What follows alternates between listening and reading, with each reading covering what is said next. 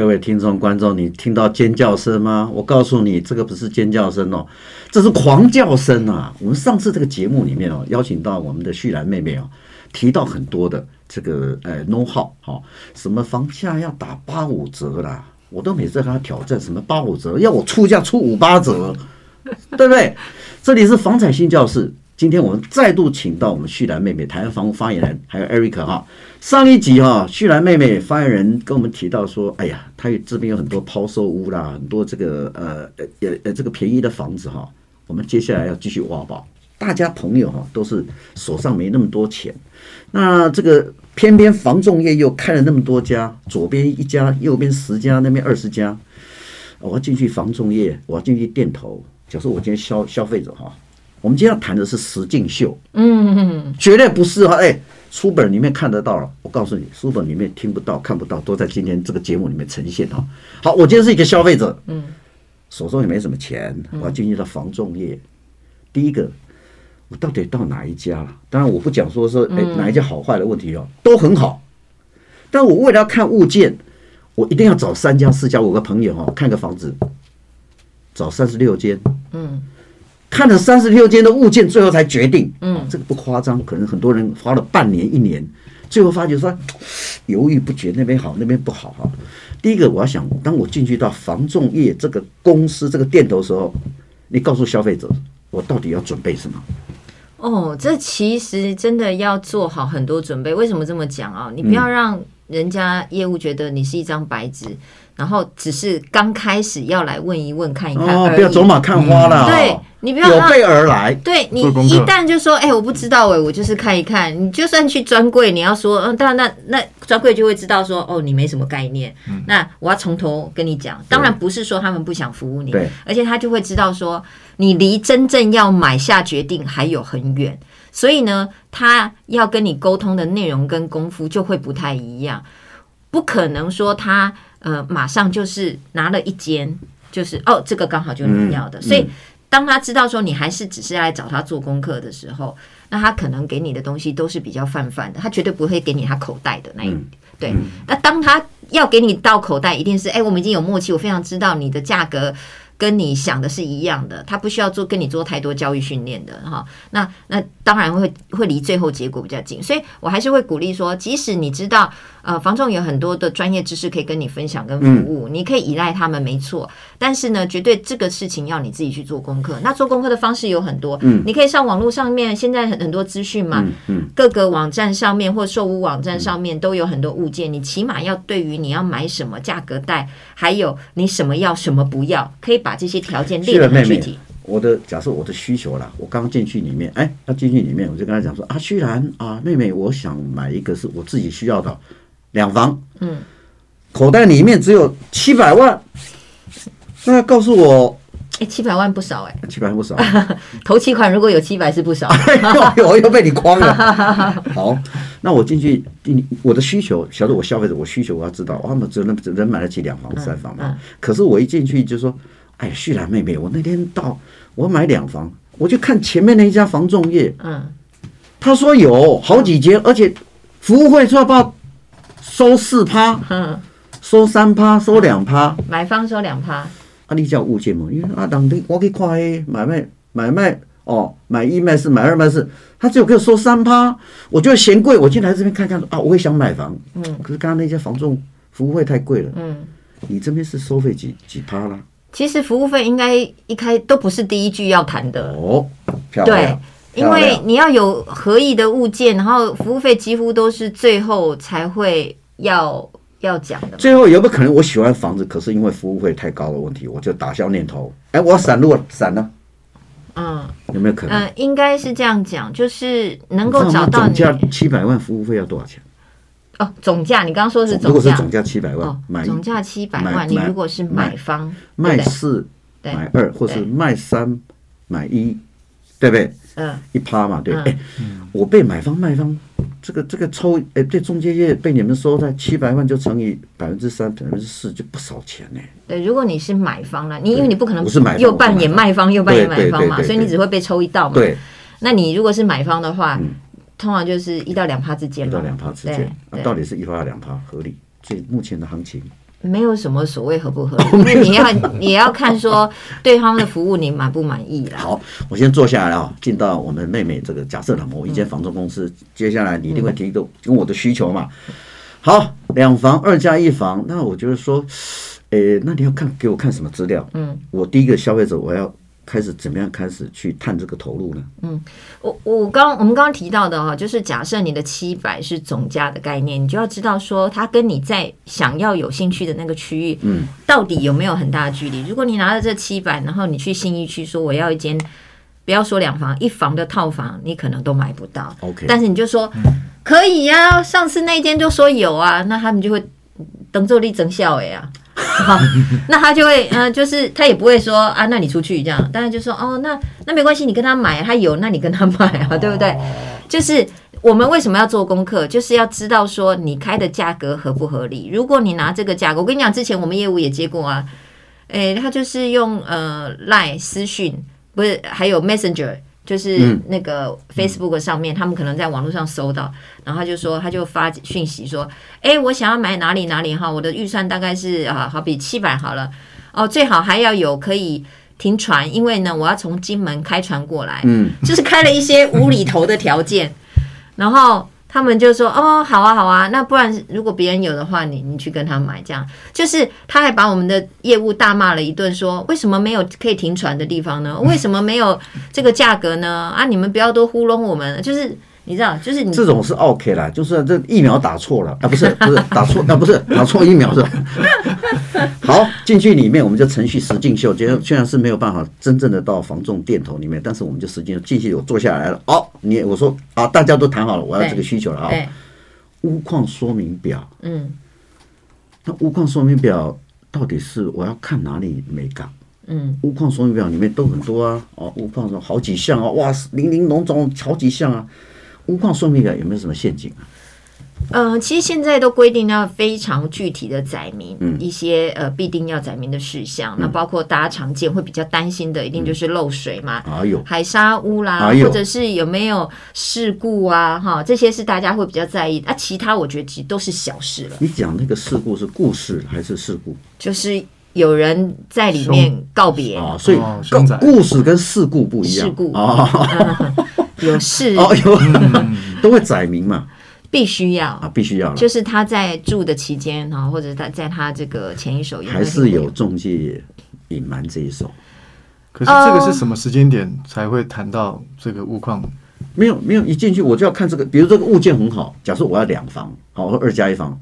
那某间房仲已经给我提供这个 case 了，嗯，他就必须要把这个屋况讲出来嘛，哈，第一个就是基本的资料嘛，哈，平数大小什么这啪啪啪什么一堆了哈，没有漏水了，没有事故了。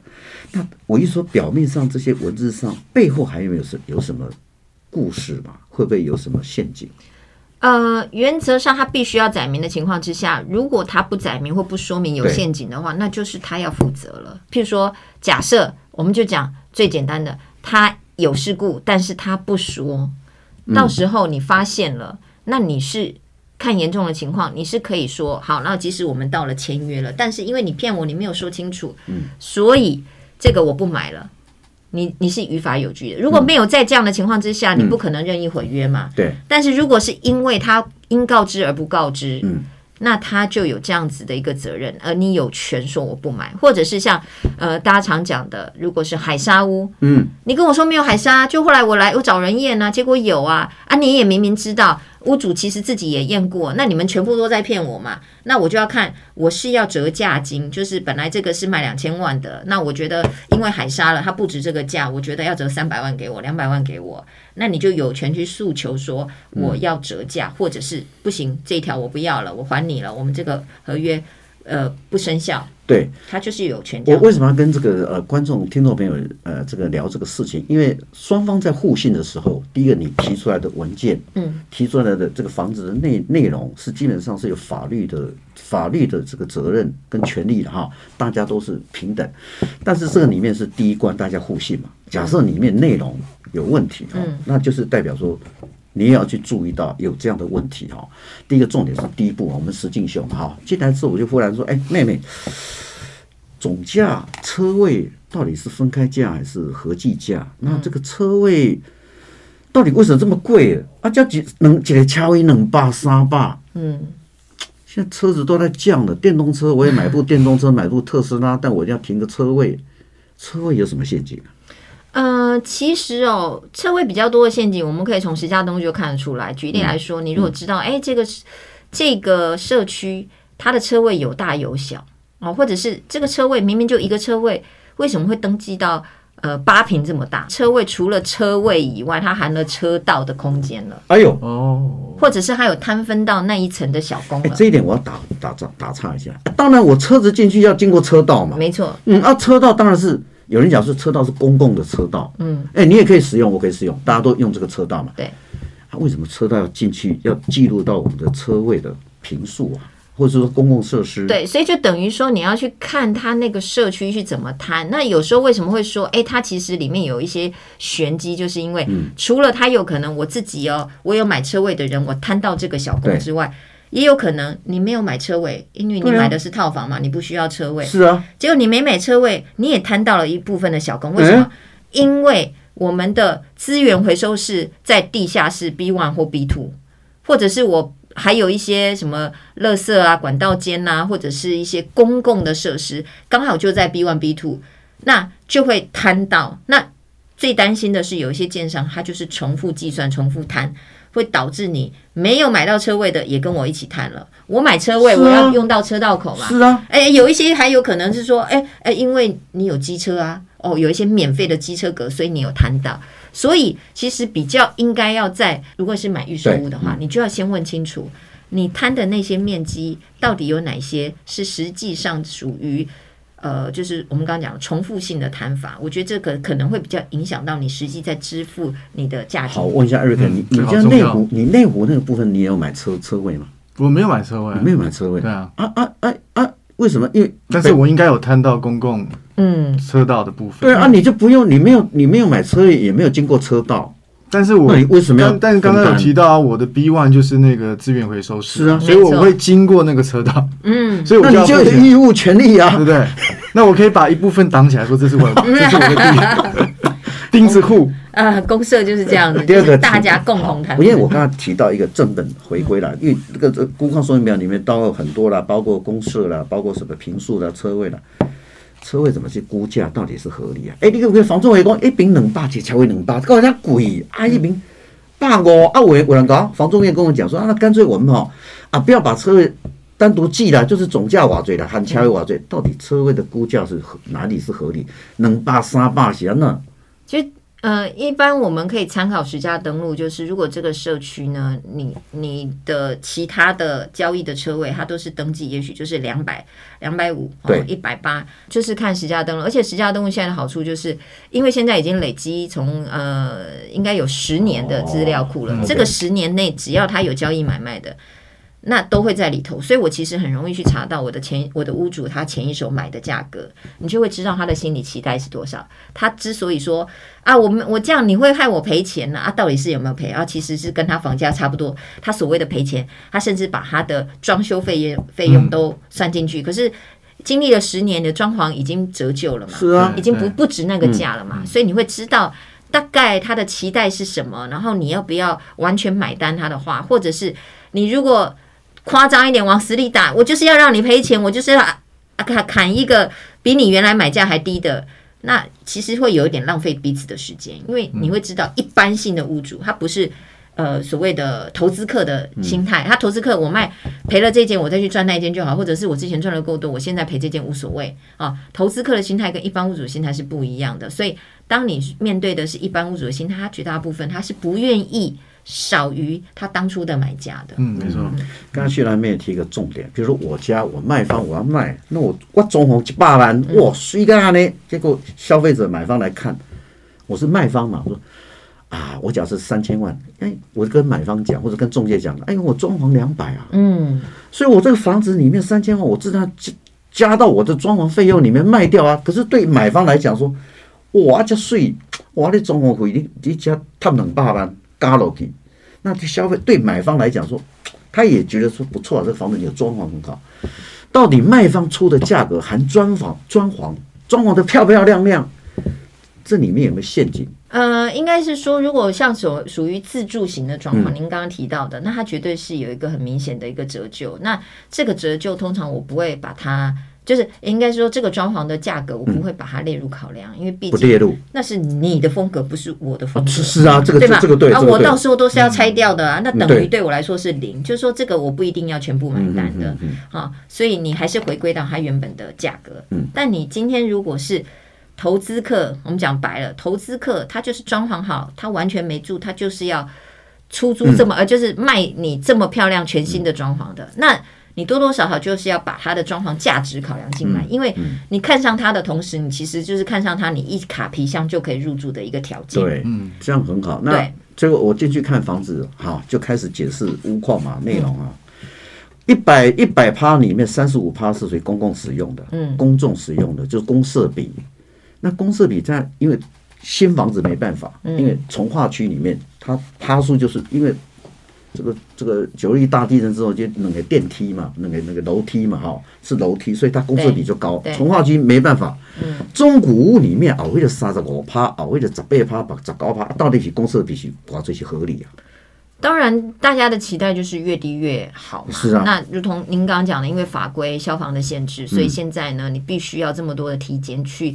就反而就增加了你的整体公设比。嗯、现在如果你还找得到大概公设比三十、嗯、甚至三十二以下的，你当然就会觉得说哇，那已经算是好可怜哦。现在 现在现在找不到三十二趴以下公设比，之前有谈过，还有到五十几趴的。哎呦，对，而且尤其像那种小宅的，又讲究豪华装备的，那你可能嗯就比较难，所以。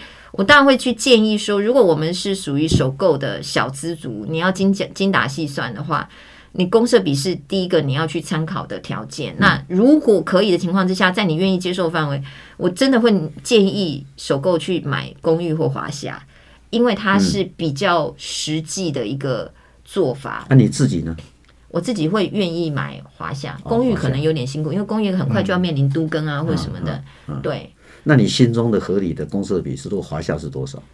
哦，华夏的话，那就是十几吧。哦，十几吧。对啊。OK，好，谈到总价的问题啊，嗯、总价问题，假设是三千万哈，当然，呃，你可以告诉消费者，我们怎么样去跟房仲业来说明这个价格到底合不合理？比如说我要的价格，你就开卖方中介说啊，三千万。就这样的，屋主已经开始急售了，三千万了。那我去查，你就实价登录。你刚才讲上级跟我们讲啊，打再打八五折。所以我的原因是三千万里面，我先打八五折，开始跟房仲出价嘛。呃，应该是这样讲，就是当我们去做，你看你刚刚讲，哎，刚走进去，你告诉对方价位的时候，你如果是看三千万的房子哈，你通常可能会，你你可以接受的范围是三千以内，那你你就可以看。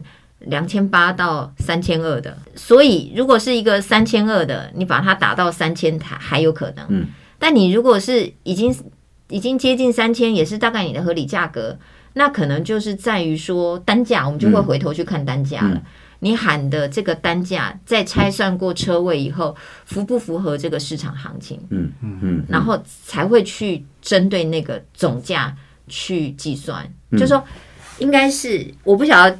一般的关，因为可能我们太太专业的角度了，嗯，我们就会去计算说，这个这个社区它的行情价是五十万单单平价格，嗯，嗯，那这个平数我们乘上去算一算，哦，它应该就是两千九百八，嗯，你是要含一个整数，你问他两千九可不可以？嗯，类似是这个概念，我们会把总价。单价都要合并考量，互相合并考量。对，好，总价跟单价，所以这个是很重要的。就总价部分，那单价，单价也是区域性哈。对，大家有没有合不合？尤其它如果是一个社区嘛，你就会比较多的成交的嗯参考。嗯、那我们刚刚回头，刚刚前面讲过，就是你不想卖到呃，你不想卖的人不想卖到最低，买的人也不想买到最高。所以你就会找一个中间值。好，当然很多人比较比较没有钱的哈，然后买个二十几年的房子哈，老房子，我就担心了呢。价格我很喜欢呐，而且储搞不好里面魔鬼藏在细节里面，里面搞不好有漏水，嗯，里面搞不好电线有问题。可是这个房子外表看起来漂漂亮亮，对，屋龄二十五年，便宜哦，当然，但是我这风险蛮大了啊，里面老老最里面老那个电线。哦，为了什么？诶啊，我们都个叫水电来个重新来检视一下。嗯，到底我要要求房仲业可以给我什么样的 feedback，什么保证？我买二十五年的厝，我嘛风险这么多啊。它可以提供什么样的服务？其实，当然各个房仲它会有不同的所谓的售后服务的这个标准了哈。那我们就不一一讲了，因为这些涉及各品牌不同，不能告诉观众说你找谁一定都好或对。嗯哼。但是，呃，原则上，如果是基于漏水的问题呢，其实都是可以跟前屋主去追溯的。也就除非说你们在买卖合约的时候，你就屋主就已经说明了在。阳台处哈，或者是在主卧有两处漏水哈，就讲好了，就这两处漏水。当在合约当中已经提到有两处漏水，而且已经折价金，因为知道要修嘛，对，折价金十万二十万给你了，那我们都讲好了，我们就不能够说，哎，因为这两处漏水，你下次想到又来再跟我要，因为我们已经折在里头。一般会会有这样的折价，就必须要讲清楚，因为在我们都知道有漏水的情况之下。嗯，那我们就可以针对这一条把它拿来做折价的理由跟条件。哦、但是如果我故意东盖西盖跟你说没没问题啊，哈都没有漏水，我们住十几年都没有问题。结果你，你中介要不要负责？假设中介要负责去帮你跟跟屋主沟通哦，屋主要出来面对，所以这个很重要嘛，哈。对，这个要但是要写好清楚。但如果没有讲，后来发现有多久的追溯期？呃，我记得是至少有半年，因为你不能无上、嗯、无上限，因为无上限要是因为你装潢。这边打那边弄，结果弄到、嗯、弄到漏水了，嗯嗯，那就不能老是怪前屋主，呃，应该是半年没错，对。就反正呢，旭兰妹妹讲的意思说，这一点要注意啦，因为我们现在台的台湾的地震有大小地震，有时候五级，有时候四级、三级。啊，你在公被北处进行哦，它有必损嘛，那墙壁都必损啊。原来的屋主卖方一定会油漆漆漆嘛，因为他就屋况好嘛，嗯。等到下次又来摇了两三次，两三次地震之后。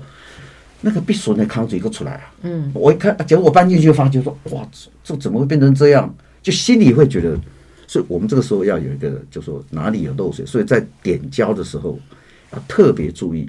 对，其实，在你出价前，出价前你就要了。你如果真的看到有漏水，你要拿这一条去跟他议价。嗯，你等到我们要点胶了，你再来挥这个，他有说哦，那那我要再来修，其实都会。都会耽误了你整个时辰。刚刚妹妹提到的重点是交屋了，嗯、哦，交屋的屋况跟搞不好谈，我们跟他谈是三个月前谈，就交屋搞不好谈了三个月，嗯，三个月之后来个两次摇，摇一摇之后就三个月前跟三个月不一样，他有很多的避损的哈。对，所以中国这个是真的是没没有办法去去去控制它，因为这个它毕竟它原来的建商盖的是好还是坏。台湾的方发言人，他今天把他的看家本领说出来哈。他自己要买房子，然后他今天告诉我们多撇步哈，哎，我们今天是实境秀哈，已经走到这个房子快买了，也快成交了，你知道吗？对，而且开始交屋了，从开始从外面到开始后面的已经开始交屋了，交最后我们希望说啊，大家在买屋的过程都要平安哦，而且要检视的法律的条文哦，这里面有很多这个。呃，要请朋友看一下那个契约的内容，包括违约的部分啊，双方权利义务的，大家都有达成一个共识，这样买房子是一个快乐的事情，而不会变成一个一场梦魇。嗯，买房子变成梦魇的时候，那像我以前买一个房子，是我那个那个房子建商已经倒掉了，所以真的我是孤儿房子，马桶我不晓得找是找谁啊。第二个部分，呃。住进去，忽然上面是运动场，为什么跑来跑去？我们下面都听得到，因为它的水泥磅数用的太低了，所以就变成是魔音传脑。隔壁在练练琴的时候，我听到他的 难听的声音，也是叫魔音传脑。现在这个问题应该很多家庭都有啊。对啊，我不能住你楼上，对啊，有三个猴子。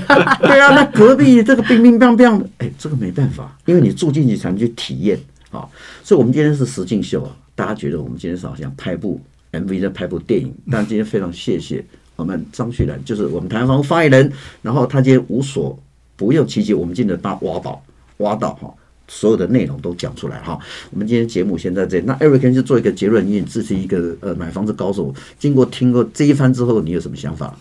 我觉得其实买房子，我觉得学到一个重点，就是说每一个物件其实。会针对每一个人的需求不一样，嗯、所以我适合的房子并不代表它是也适合你。嗯，所以选到适合自己的房子很重要。嗯，先要了解自己的需求，嗯，才能找到你想要的房子。好，这里是房产新教室，谢谢各位听众观众的收听。